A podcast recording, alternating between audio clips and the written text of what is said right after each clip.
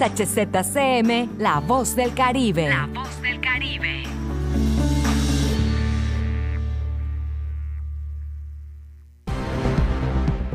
Ha llegado el momento del resumen informativo de la tarde. Estamos en la media con Porfirio Ancona. Comenzamos.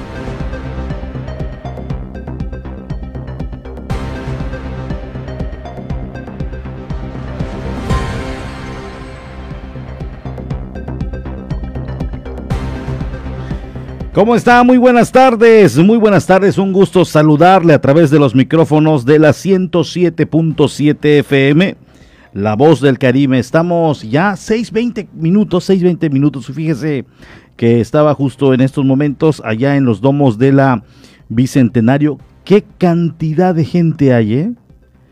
¿Qué cantidad de gente hasta hace unos 15, 20 minutos? Impresionante la gente ya en el Bicentenario.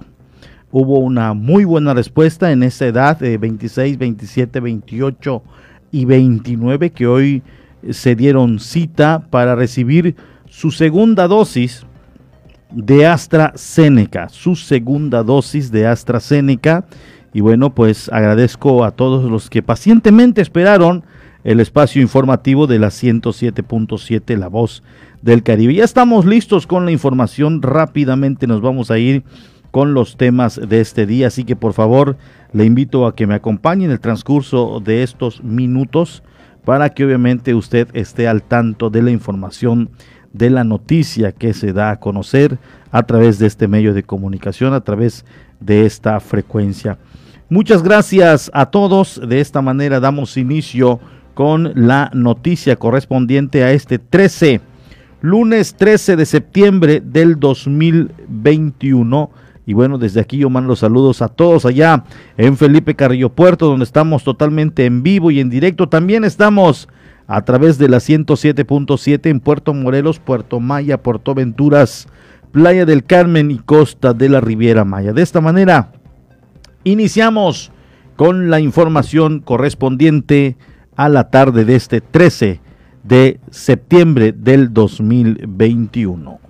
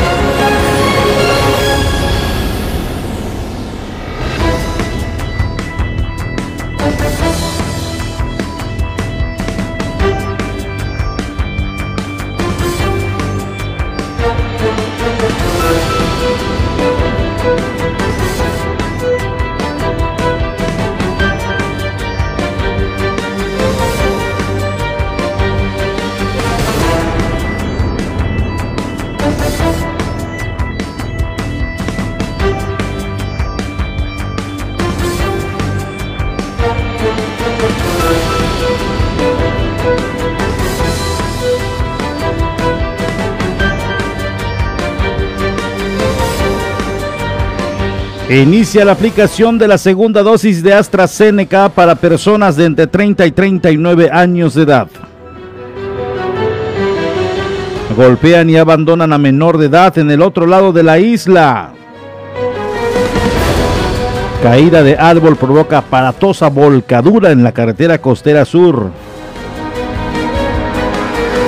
Voraz incendio acaba con una bodega en el kilómetro 4.5 de la carretera transversal. Reactivan al 100% el transporte público en la isla.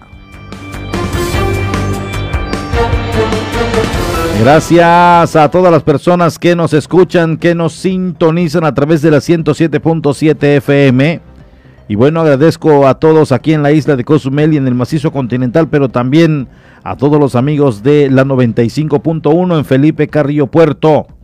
Menor de edad es golpeado y abandonado sin ropa en la zona oriental de la isla. Las autoridades lograron recuperarlo y las investigaciones se están llevando a cabo.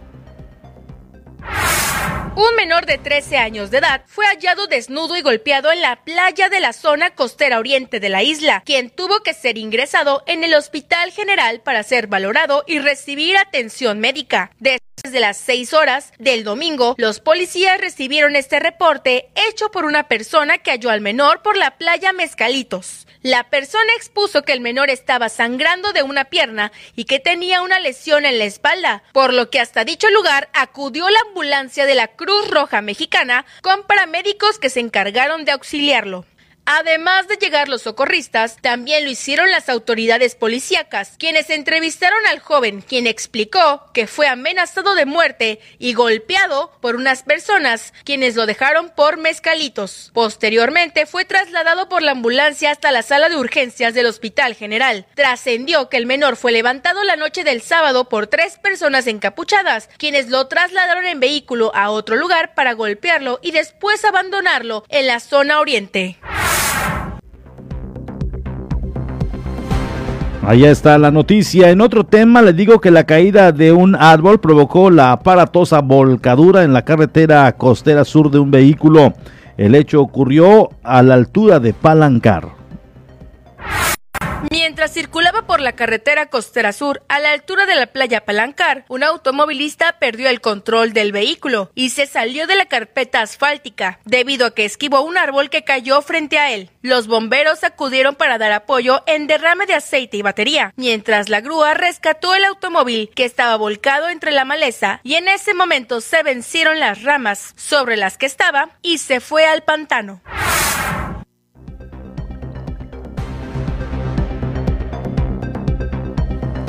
Allá está la información de esta volcadura el fin de semana. La falta de cultura vial y habilidades para evadir la capacitación son algunos de los principales factores que propician que haya accidentes de tránsito en Cozumel.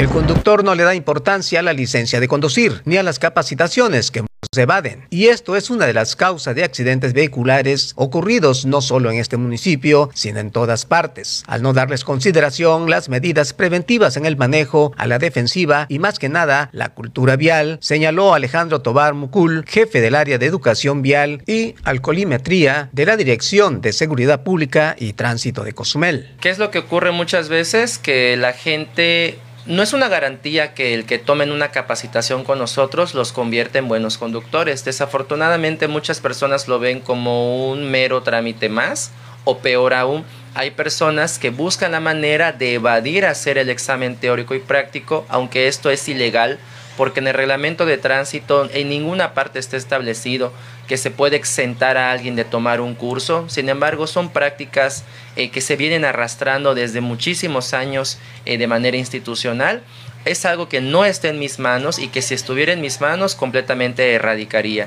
Eh, obtener un permiso, una licencia de conducir de cajón debería de ser pasar por un proceso de capacitación y evaluación y si eres apto y competente se te expide. Al concluir explicó al decir que existen personas reincidentes a quienes no se les cancela la licencia de conducir por las faltas ocasionadas, entre ellas accidentes. Parte también de la problemática, este, Francisco, es de que se lleva un registro de las infracciones que se cometen, pero no se aplica la parte de la suspensión o revocación.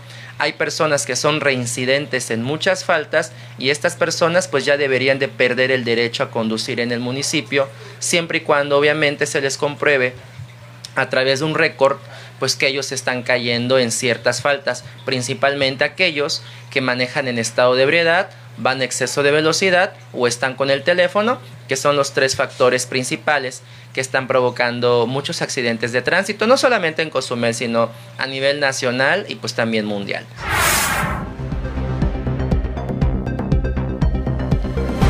Allá está la información que le damos a conocer de los sucesos más importantes aquí en la isla de Cozumel.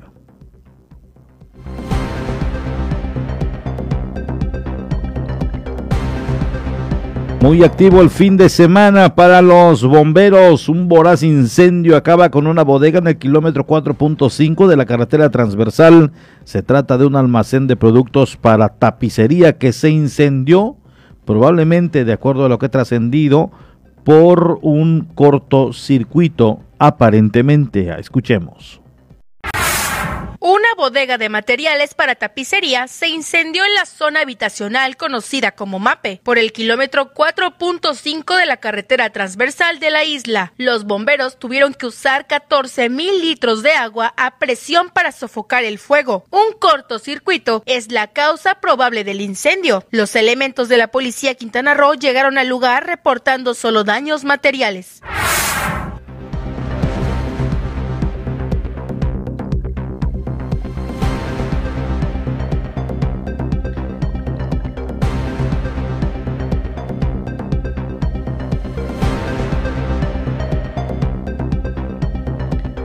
Reactivan al 100% las unidades del transporte público en la isla. La empresa Uniper y el sindicato de taxistas incorporaron todas sus unidades para cubrir la demanda de pasajeros en todas las colonias se pretende cubrir la demanda del servicio urbano en las diversas colonias tras haber ampliado la cantidad de unidades de Uniper y taxistas, indicó Marco Antonio González Anguas, director de Transporte Público Municipal. Bueno, efectivamente, después de un largo periodo, eh, más que nada por la pandemia, eh, hubo una etapa en que se suspendió el servicio. Posteriormente se integran, te hago esta plática como pues cuestión de, historial, ¿no? Para que llegara la pregunta. Eh, al iniciar este, otra vez las, las unidades a, sus rutas, eh, había problemas en cuanto a cuestiones de operatividad, a, que había pocos usuarios. Entonces se acordó que iban a trabajar el 50% de las unidades, un día Uniper y un día taxistas. En base a todo esto, eh, el viernes tuvimos una reunión y eh, acordamos que a partir de hoy, 13 de septiembre, se integran eh, prácticamente en el mismo día las dos empresas, tanto taxistas como Uniper, contrario a lo que antes un día le tocaba trabajar a uno y otro día a la otra empresa. El día de hoy ambas empresas trabajan el mismo día, entonces aumenta el número de unidades que estarán dando el servicio a la población. González Anguas abundó antes de concluir que con estas integraciones de los transportes se estarán cubriendo las diversas colonias donde se ha demandado este servicio. Bueno, prácticamente ahorita se están cubriendo, se puede decir, todas las, colonias, ¿no? Eh, la Emiliano Zapata, la CTM, Flamingos, Encanto Caribe, Emiliano Zapata, San Miguel, entre otras.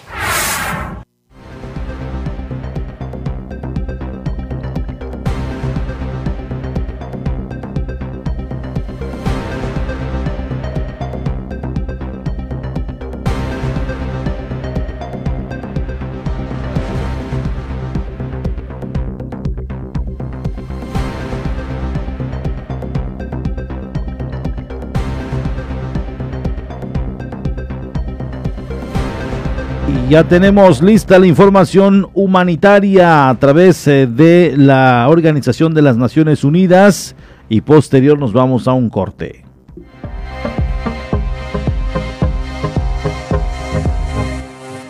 Estas son las noticias más destacadas de las Naciones Unidas con Beatriz Barral. La alta comisionada para los derechos humanos ha denunciado el deterioro de la preocupante situación política en Nicaragua de cara a las elecciones del 7 de noviembre. Los y las nicaragüenses deben poder ejercer su derecho al voto en ausencia de intimidaciones, violencias o interferencias administrativas. Las personas que lo deseen deben poder presentar libremente sus candidaturas y las y los votantes deberían poder participar en las campañas. Asimismo, es esencial que los medios de comunicación puedan dar cobertura a las campañas electorales de diversos candidatos y candidatas, libre de interferencias o indebidas restricciones impuestas por parte de las autoridades. Nada de esto está ocurriendo en Nicaragua. Entre el 22 de junio y el 6 de septiembre, la oficina de Michelle Bachelet ha documentado la detención arbitraria de 16 personas, incluyendo dirigentes políticos, defensores, empresarios, periodistas y líderes campesinos y estudiantiles, que se suman a otras 20 detenidas a partir del 28 de mayo. Además, se han intensificado los ataques a la libertad de expresión, provocando la salida del país de al menos 12 periodistas, y las autoridades ordenaron la clausura de 45 organizaciones sin de lucro. Cifras oficiales indican que solo en los meses de junio y julio más nicaragüenses pidieron cita para solicitar refugio en Costa Rica que en los primeros cinco meses de 2021. Ante este deterioro de la situación en Nicaragua, resulta imperativo, dijo Bachelet, que el Gobierno vuelva a garantizar el pleno ejercicio de los derechos civiles y políticos, que cese la persecución contra la oposición, la prensa y la sociedad civil y que libere de inmediato y sin condiciones a más de 130 personas detenidas desde abril de 2018, según fuentes de la sociedad civil. Bachelet también habló sobre Venezuela y dijo que continúa preocupada por la intimidación y criminalización de defensores y de los líderes sindicales. La alta comisionada presentó ante el Consejo de Derechos Humanos un informe sobre el país. Me preocupa la ausencia de datos públicos para monitorear e informar adecuadamente las políticas públicas. En este contexto, el papel de la sociedad civil es aún más esencial y debe ser protegido. Asimismo, preocupan las restricciones adicionales y los continuos informes de intimidación y criminalización de las personas defensoras de derechos humanos y de los y las líderes sindicales por sus actividades legítimas. Durante el periodo que abarca el informe del 1 de junio de 2020 al 30 de junio de 2021, la oficina documentó ocho casos de protestas durante las cuales las fuerzas de seguridad o los grupos armados civiles progubernamentales denominados colectivos cometieron violaciones de derechos humanos, incluidos por lo menos una ejecución extrajudicial, tres casos de malos tratos y tres casos de uso excesivo de la fuerza.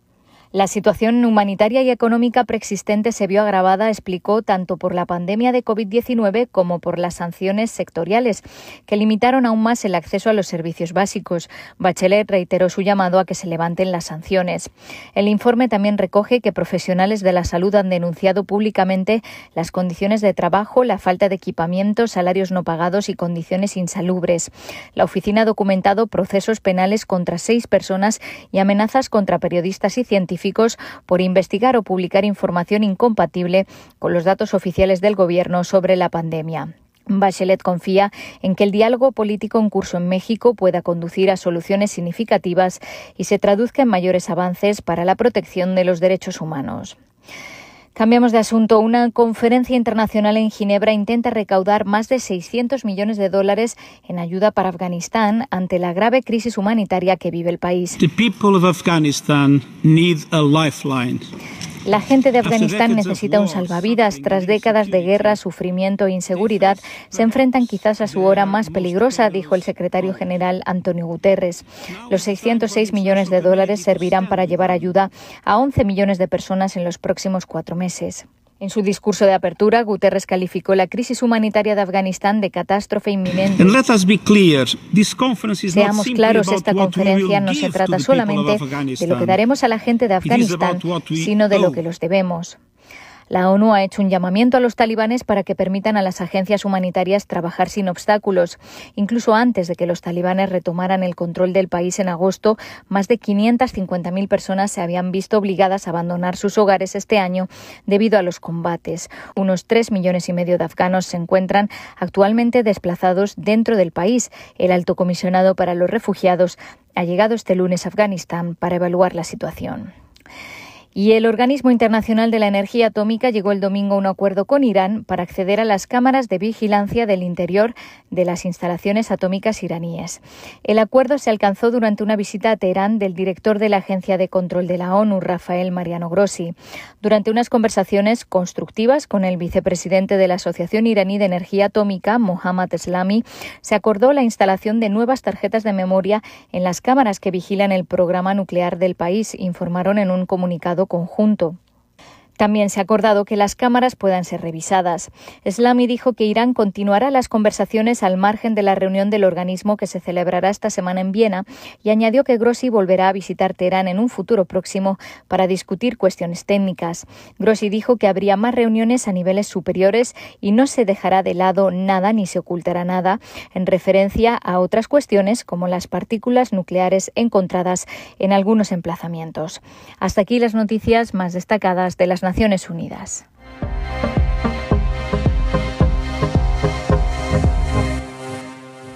Vamos a una pausa y estamos de regreso en la media.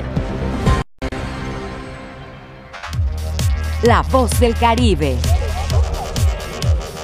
107.7 FM.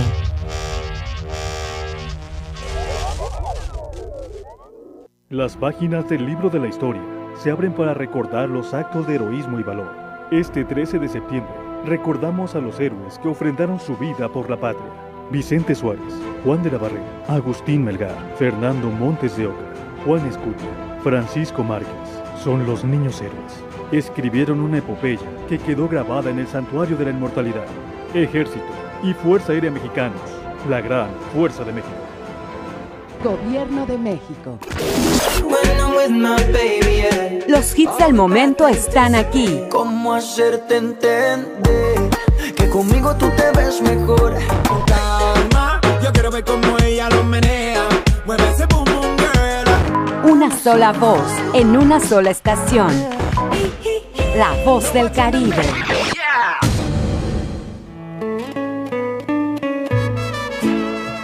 Septiembre es el mes de las fiestas patrias y este año celebramos el 211 aniversario de nuestra independencia. Y qué mejor momento para celebrarlo con un pensamiento de libertad y que seguimos de pie. Y ahora, en la lucha contra la pandemia. Son tiempos de esperanza y la historia nos enseña que nunca hay que rendirnos. Nuestra independencia es fundamental y es parte de nuestra vida. Este 15 de septiembre celebra con un grito de libertad y de esperanza, porque México nunca se rinde.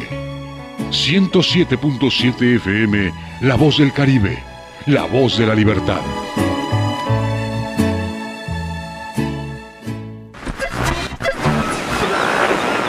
En el Caribe mexicano se escucha una frecuencia. 107.7 FM, transmitiendo desde Cozumel, Quintana Roo. Si viene usted a Cozumel, luna de miel, coma muchos caracoles. Entrevistas, noticias, entretenimiento y la música que a ti tanto te gusta, la encuentras aquí en La Voz del Caribe.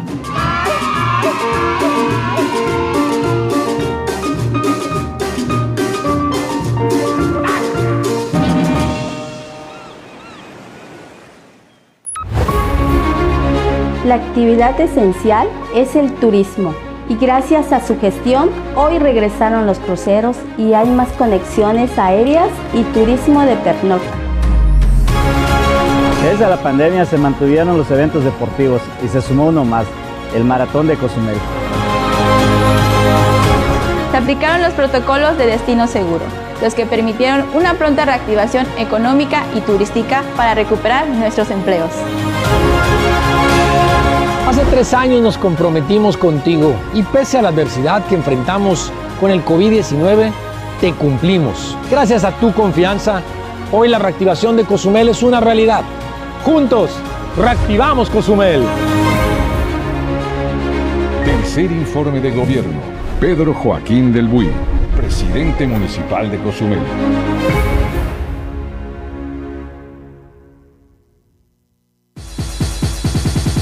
¿Quieres ser parte de nuestra comunidad en Facebook? Encuentra nuestra página como 107.7, da clic en me gusta y sigue nuestras publicaciones.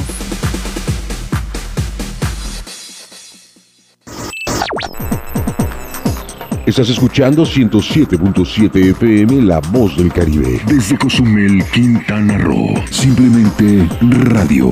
Una radio con voz. La Voz del Caribe. Estamos de nuevo con la información, la media.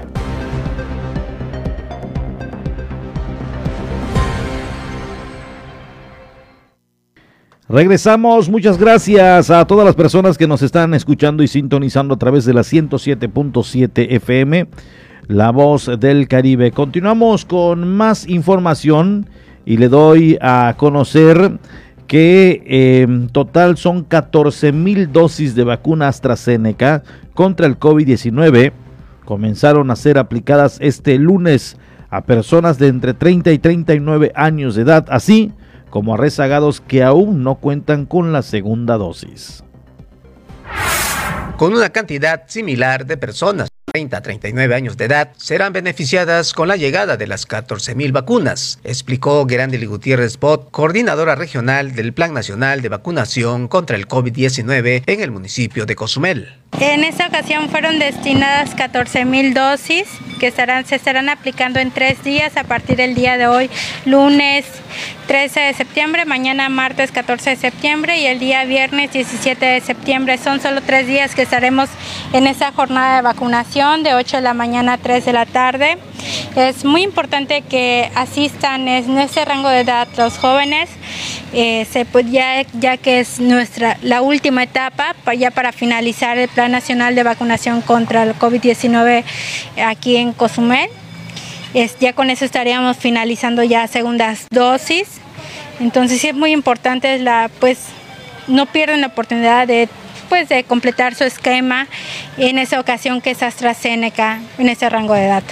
La funcionaria federal añadió al decir que luego de estas jornadas de vacunación, hasta el mes de octubre podrían retomarse la vacunación para personas rezagadas, estas que no hayan podido acudir a su vacunación por diversas causas. Se pretende que nada más vamos a tener una jornada de vacunación para todas las personas que no hayan alcanzado su primera, su primera dosis y su segunda a principios del mes de octubre. Entonces, hasta, el, hasta principios del mes de octubre vamos a tener una jornada de vacunación para todas las personas que nosotros llamamos este, rezagadas. Por último, dijo que en esta ocasión solo fueron destinadas las 14 mil vacunas para la cantidad similar de personas. Las vacunas que nos destinaron en esta ocasión es el mismo número de vacunas que se pusieron en su primera dosis. Entonces, se va a cubrir eh, pues, las segundas dosis porque es el número de primeras dosis que se pusieron en el municipio de Cozumel. Hay que recordar que este, para el de AstraZeneca primeras dosis nos llegaron 15 mil dosis y no llegaron todos a vacunarse. Entonces tuvimos que devolver vacunas y ese, y ese es el número de vacunas que se logró destinar en esa ocasión. Concluye la primera semana del proceso de entrega-recepción rumbo al cambio de administración pública municipal.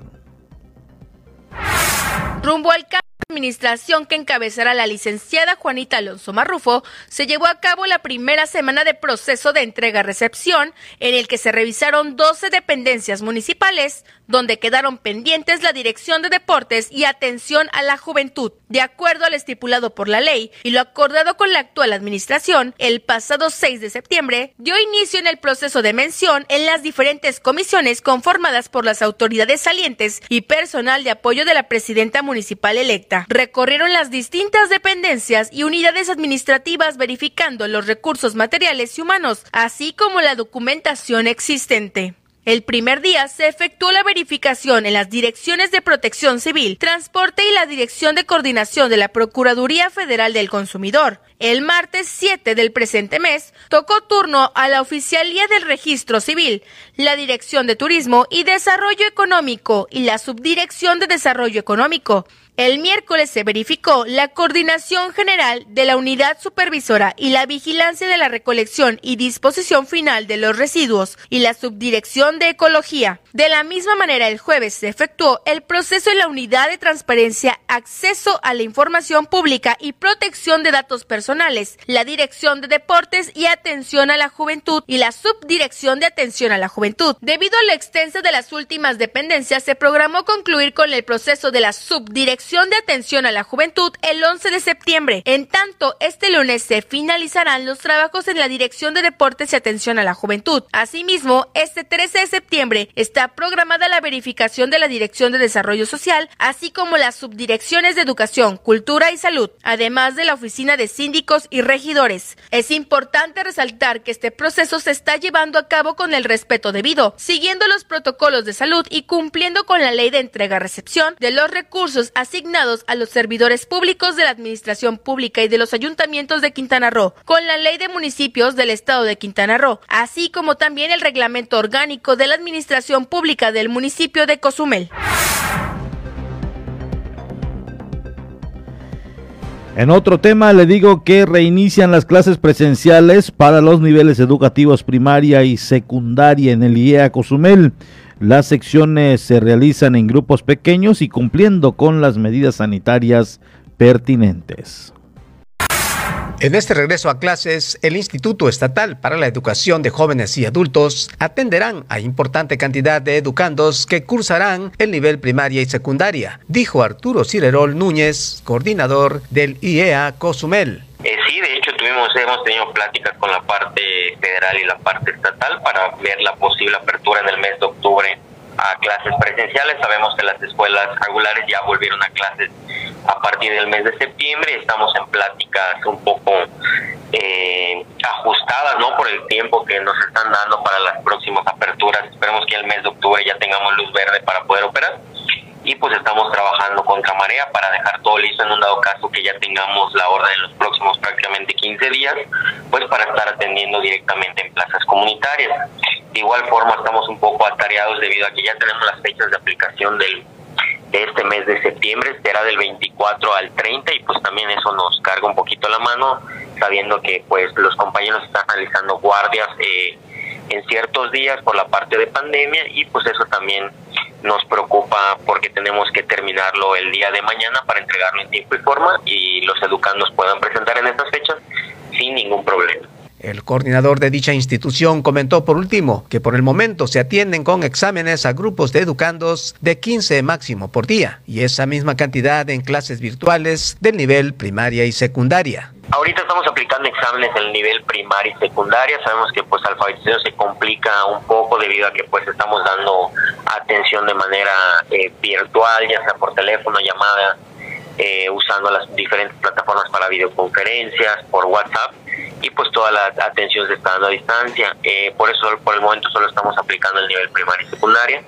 Estamos aplicando en grupos de 15 máximo por día, divididos en tres grupos de 5 en horarios de dos horas después de que ellos presentan. Tenemos dos horas para limpiar y desinfectar las áreas y el siguiente bloque vuelve a presentar en dos horas y así sucesivamente durante todo el día y aplicamos 15 exámenes por día. Sabemos que es un número un poco bajo debido a la, a la pandemia.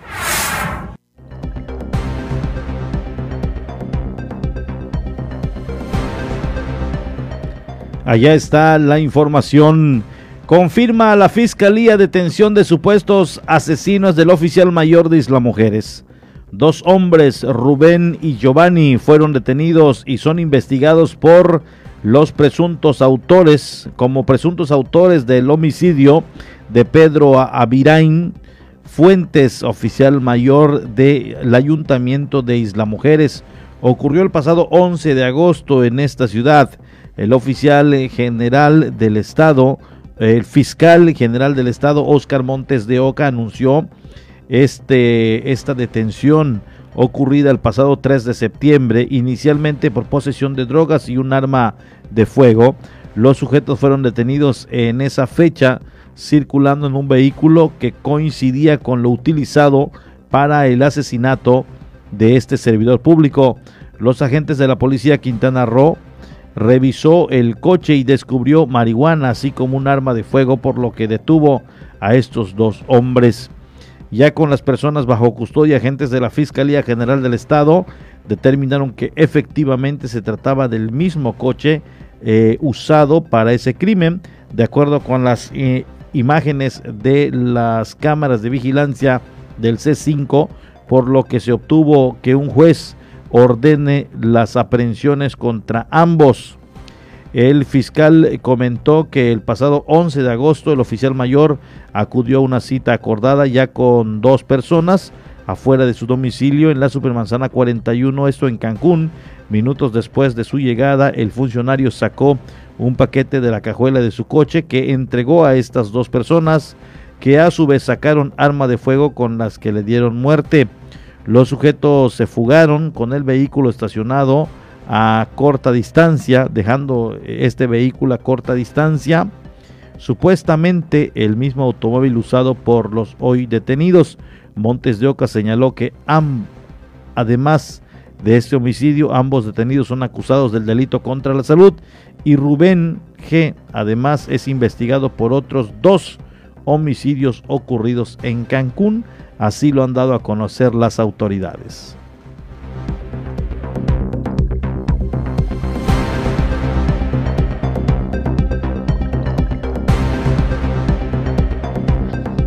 Comenzó la vacunación a personas de 30 a 39 años de edad. Hoy le tocó a las personas de 36, también les tocó a las personas de 37, 38 y 39. A esas personas les tocó vacunación. Mañana estarán los de 34, 33, 34, 35. y bueno, pues el próximo viernes continuará la vacunación para las de 30, 31, 32. Así las cosas en torno a lo que se está dando a conocer precisamente este día. Eh, las recomendaciones son las mismas, sana distancia, eh, uso eh, de cubrebocas, la sana distancia, el gel antibacterial y los documentos son comprobante de la primera vacuna, comprobante de domicilio, CURB, INE, y de igual manera pues llegar eh, pues a tiempo. No es necesario y lo han dicho las autoridades en repetidas ocasiones no es necesario el llegar y dormir allá eh, porque pues es rápido si usted llega a las 8 de la mañana y bueno y se va a enfilar después de 100 200 personas es rápido no va a tardar demasiado eh, hoy todo fue muy ágil pero también hubo demasiada respuesta de la ciudadanía de los eh, de la edad de 36, 37, 38 y 39. Hubo demasiada gente. Entonces allá está precisamente el comentario, la información que le damos a conocer en torno a estos, estas vacunas que se están aplicando.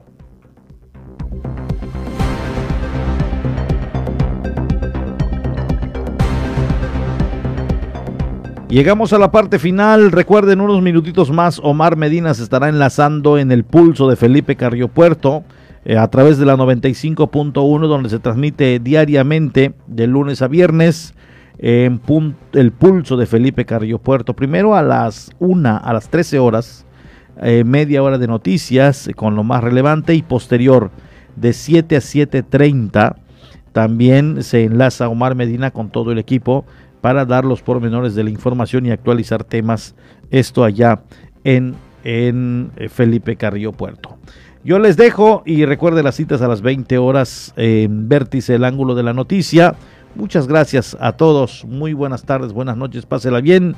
Hasta mañana, 7.30 se activa la primera emisión en este medio de comunicación.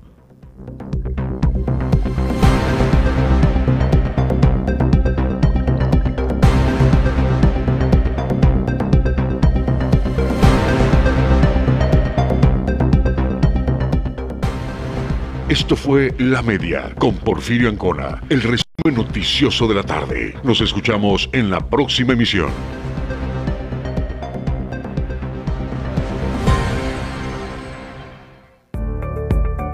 Estás escuchando 107.7 FM La Voz del Caribe, XHZCM. Nos encontramos en la Quinta Avenida con calle 2 y 4 Norte. Teléfono 987-6885-040. Y si nos quieres mandar un WhatsApp, 987-8736-360. Nos encontramos en Cozumel, Quintana Roo y transmitimos con 1.9 kilowatts de potencia. 107.7 FM La Voz del Caribe.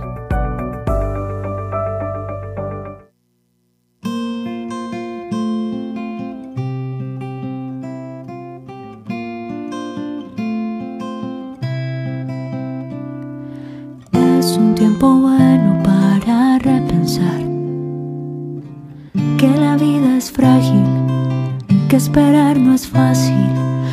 Es un tiempo bueno para valorar lo que es esencial, lo que quedará. Lo único urgente es cuidar, lo único urgente es amar y ya, y ya. Pasará y quedará mucho por andar. Pasará y vendrán más historias por cantar. Pasará y mañana Dios dirá. Si se atraviesa el miedo, que la paz se ponga en medio. Pasará, pasará. Es un tiempo bueno para apreciar el olor del pan, la vida de papá. Es un tiempo bueno para cultivar un mundo más cuidado, un mundo más humano. Lo único